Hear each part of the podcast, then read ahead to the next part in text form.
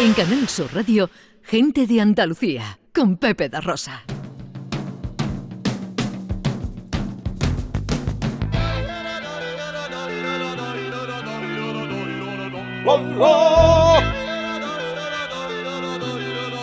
Ya está aquí. Llegó. Es él. Maeserico. También conocido como señor pastor. Con él nos preguntamos el porqué de las cosas.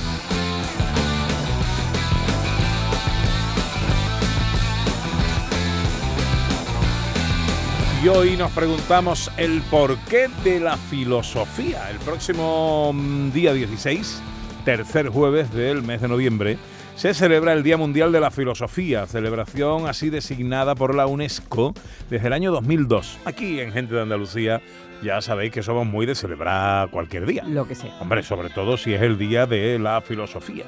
Y mm, nos vamos a lo primero que nos enseñan en las aulas precisamente cuando estudiamos filosofía. El paso del mito al logos. Querido Vico. ¿Cómo te queda, Pepe? El paso del mito al logo. Bueno, pues vamos a explicarlo. Yo creo que es importante que la gente sepa un poquito de qué va esto de la, de la filosofía, porque hacemos filosofía todos los fines de semana. También se hace un poquito de filosofía con el amigo Vigorra todos los viernes, aunque les advierto que esta vez será el lunes, cambia la semana que viene. Pero en el fondo, en el fondo, la filosofía no es algo que haya estado siempre ahí, aunque el ser humano sea muy de filosofar. La filosofía como tal dicen desde la academia, y hay muchos que lo podrán discutir, que su origen tendría que ser entre hace, hace unos 2.500 años o unos 2.300 años. Y tenemos una franja. Y es justo en el momento en el que una serie de personas bien comidas, bien bebidas y eh, repantingadas en su silla, porque solo se puede hacer filosofía desde la comodidad, acuérdense ustedes de esto que es muy importante, decidieron que ya estaba bien de dar una interpretación mágica, de una interpretación mítica a todas las cosas y que tendría que haber algo, algún tipo de explicación usando lo que ellos llamaron el logos, que para que tú te enteres no es más que la razón, usando la razón. Ah, tenía que haber una forma de, interpretación del mundo que además valiera para todo el mundo, porque se daban cuenta que fuera a donde fuera, los mitos para interpretar una cosa siempre eran diferentes, los mitos eran diferentes. Os pongo un ejemplo. Em, eh, hay que tener en cuenta que el ser humano, cuando llega eh, el neolítico, se convierte en agricultor. ¿no? En todo, el, en todo el, universo humano, en todo el planeta, nos hacemos agricultores. Bueno, pues resulta que cada civilización tiene su propia ritualidad y sobre todo su propia mitología sobre cómo se inventa la agricultura. Cada uno lo plantea de una manera diferente. ¿Y por qué? Bueno, pues porque en aquella época no había forma de escribir las cosas. Y como no había forma de escribir las cosas, ir escribiendo los desarrollos de la agricultura, o sea, hemos sembrado trigo este año en tal fecha y no ha salido nada. Hemos sembrado en tal otra y ha salido algo. Entonces, la forma que tenían de pasar de manera oral el conocimiento era generando mitos.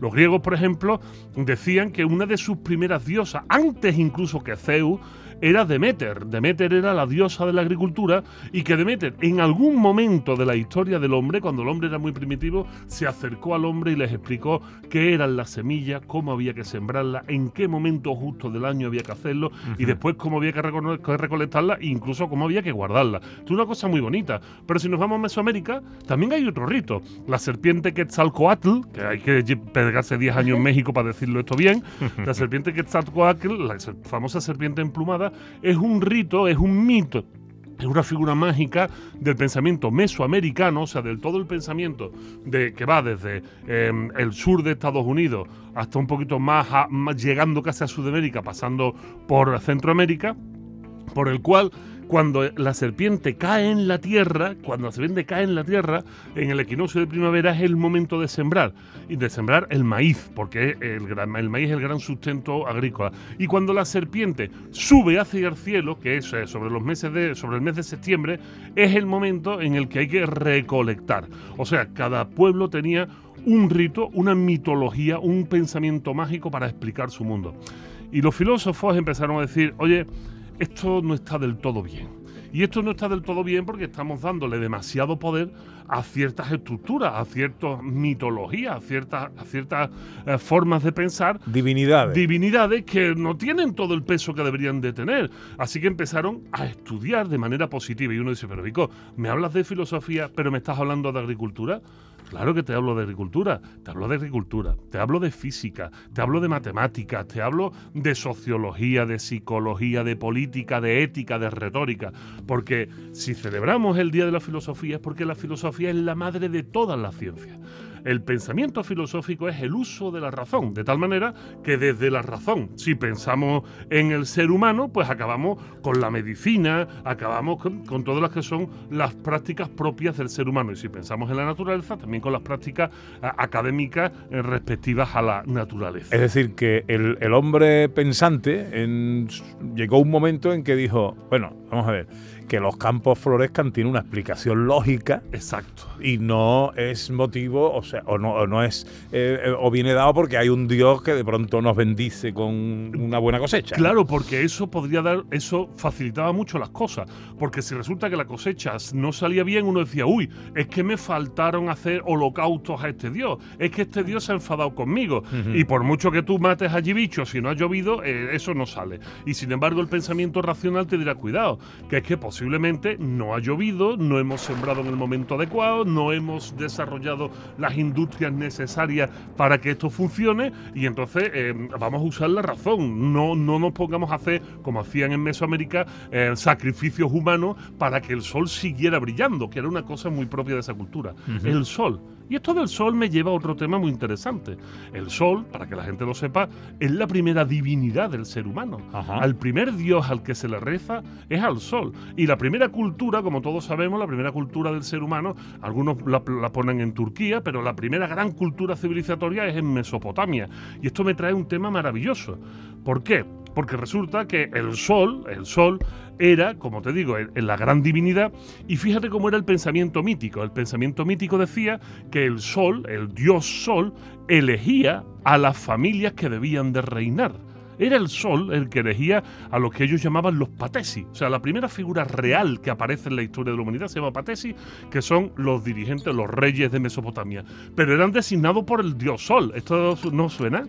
Esto de que, de que una divinidad designe a quien tenga que gobernar y que gobierne por la gracia de Dios, hombre, esto tiene mucha amiga, ¿eh? Esto tiene mucha amiga. 2500 años de filosofía y muchas veces seguimos atados a este tipo de pensamiento. Y entonces resulta que como cuando nacía el que iba a ser el rey, porque su padre ya había sido rey, los sacerdotes examinaban con mucho detenimiento la, situación del dios Sol con respecto al nacimiento de este hijo. Miraban y decían, el Sol ha salido, el día que nació el rey, el Sol estaba delante de esta serie de estrellas a las que vamos a llamar constelaciones o signos zodiacales. Y a partir de ese momento, solo el rey, ojo, atento, solo el rey veía su futuro en las estrellas. El resto de los mortales no, porque ah, Pepe gana. nosotros no somos reyes, nosotros no eh. hemos sido designados por una divinidad. Sin embargo, a pesar de que la filosofía está machacando durante 2500 años, esto le suena mucho, ¿verdad? Bueno, pues este es el origen de los horóscopos, precisamente. ¿Qué dice la razón de todo esto?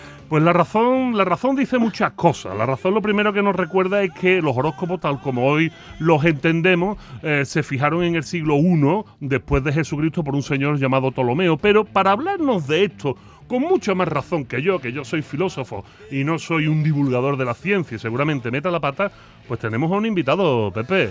Pues sí, es Eugenio Manuel Fernández Aguilar, que nació en Sevilla en 1976, se licenció en física, es profesor de ciencias de secundaria en Rota, en Cádiz, desde el año 2005, un gran divulgador científico, muy activo en todos los tipos de medios, autor de varios libros de texto y de divulgación científica. Eugenio Manuel Fernández Aguilar, muy buenos días.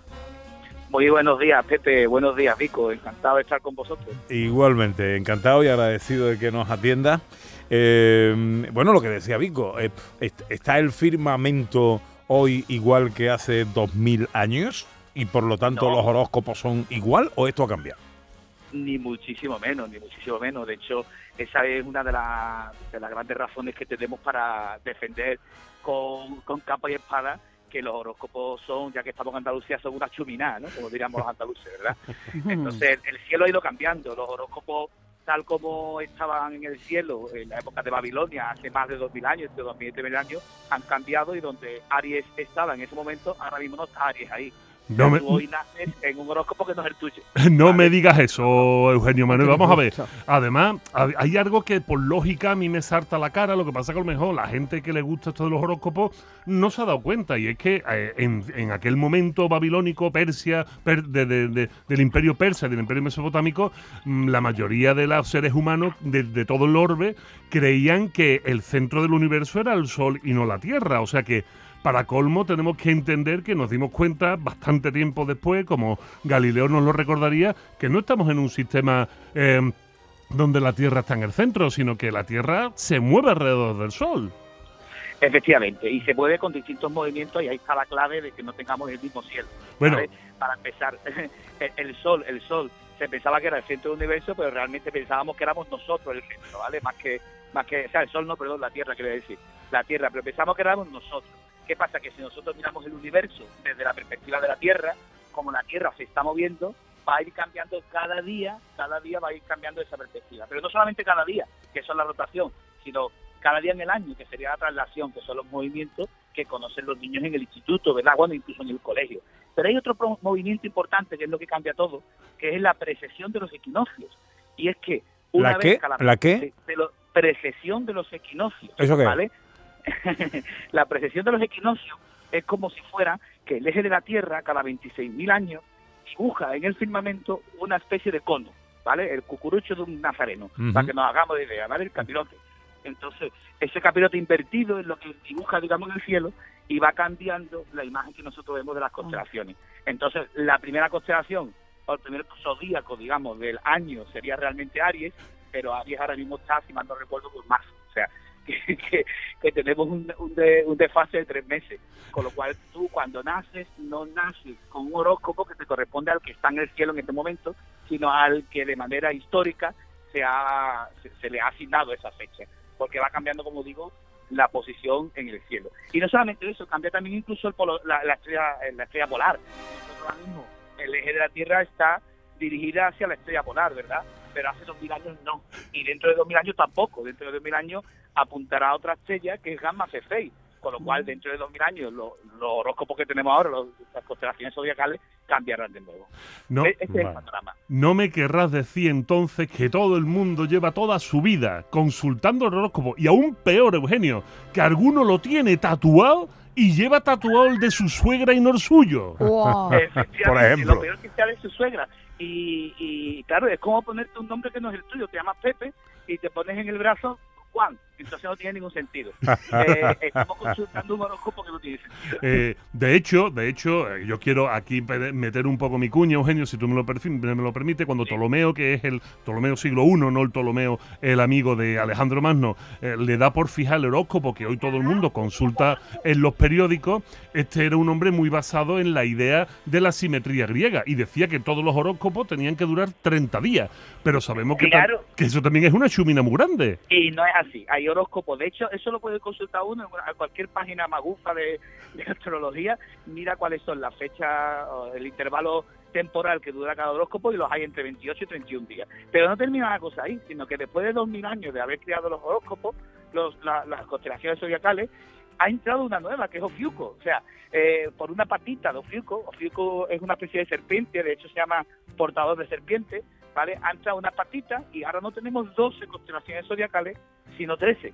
Bueno, y, y- lo- los astrólogos no la tienen en cuenta. Y no solo 13, sino que de vez en cuando, dependiendo de cómo le dé a la Tierra por girar, también aparece Cetus.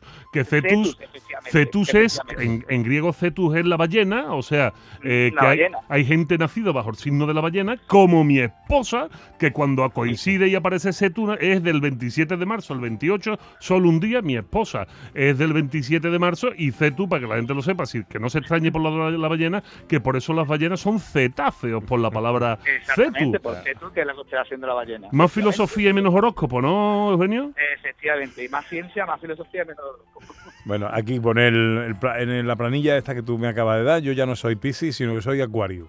Me sigo mojando, ¿no? Pero, Pues yo he pasado de cabra a pescado. Yo soy ya de Aries y ahora soy Piscis. Bueno, ¿y, y qué pasa? ¿Y, y eso No, te no, hace sentir mal? Ya, ya ves, me da igual. Eugenio Manuel Fernández Aguilar. Oye, un, un placer escucharte, ¿eh? Eh, Que da gusto así hablar de ciencia. Te agradezco mucho que nos hayas atendido, hombre. El placer ha sido mutuo. Un abrazo a los dos y a Uh, todos los oyentes. Un abrazo Hasta muy fuerte. Adiós, amigos.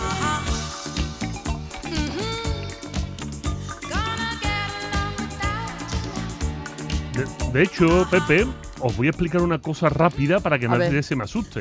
Ahora mismo tiene que haber mucha gente con la cabeza como un balón y diciendo, pero si siempre aciertan conmigo, siempre aciertan conmigo, ¿cómo es esto posible que yo no sea Acuario, que ahora sea yo que sé Cetus y siempre aciertan conmigo? Bueno, pues les voy a explicar una cosa muy sencilla. Existe Muy cosa- muy rápido, una cosa que se llama el efecto Forer. El efecto Forer es aquella, aquel sesgo que tiene nuestro cerebro que nos hace creer que todo lo que digan bueno de nosotros es cierto y todo lo que digan malo es mentira. De tal manera que los horóscopos siempre van a decir cosas buenas porque nos gusta que digan cosas buenas de nosotros. El día que coges un horóscopo y que diga tú eres tonto, a lo mejor tienen razón.